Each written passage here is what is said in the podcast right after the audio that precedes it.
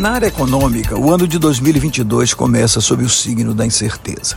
Não há certeza, por exemplo, com relação ao desempenho da economia em 2022, já que a previsão de crescimento do PIB vem caindo mensalmente e o último boletim Focus prevê um crescimento de apenas 0,36%.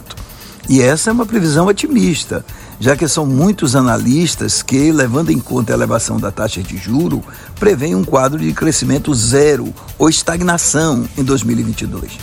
A preocupação procede, afinal, o Banco Central já anunciou um novo aumento de 1,5% nos juros em fevereiro, elevando a taxa Selic para 10,75% ao ano.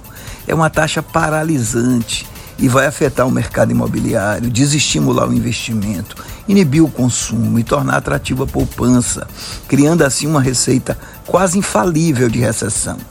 A incerteza também ronda a inflação, que se mostra resistente mesmo com a elevação dos juros. A expectativa de que a inflação, que hoje supera os 10%, caia pelo menos pela metade em agosto, mas poucos economistas apostam nessa trajetória. Esse cenário de incerteza vai ser mais potencializado a partir da eleição e da apresentação das chapas em abril.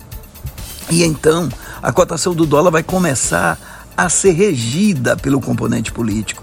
E aí vai aumentar o custo das matérias-primas, obrigando as empresas a repassarem e colocando mais gasolina na inflação.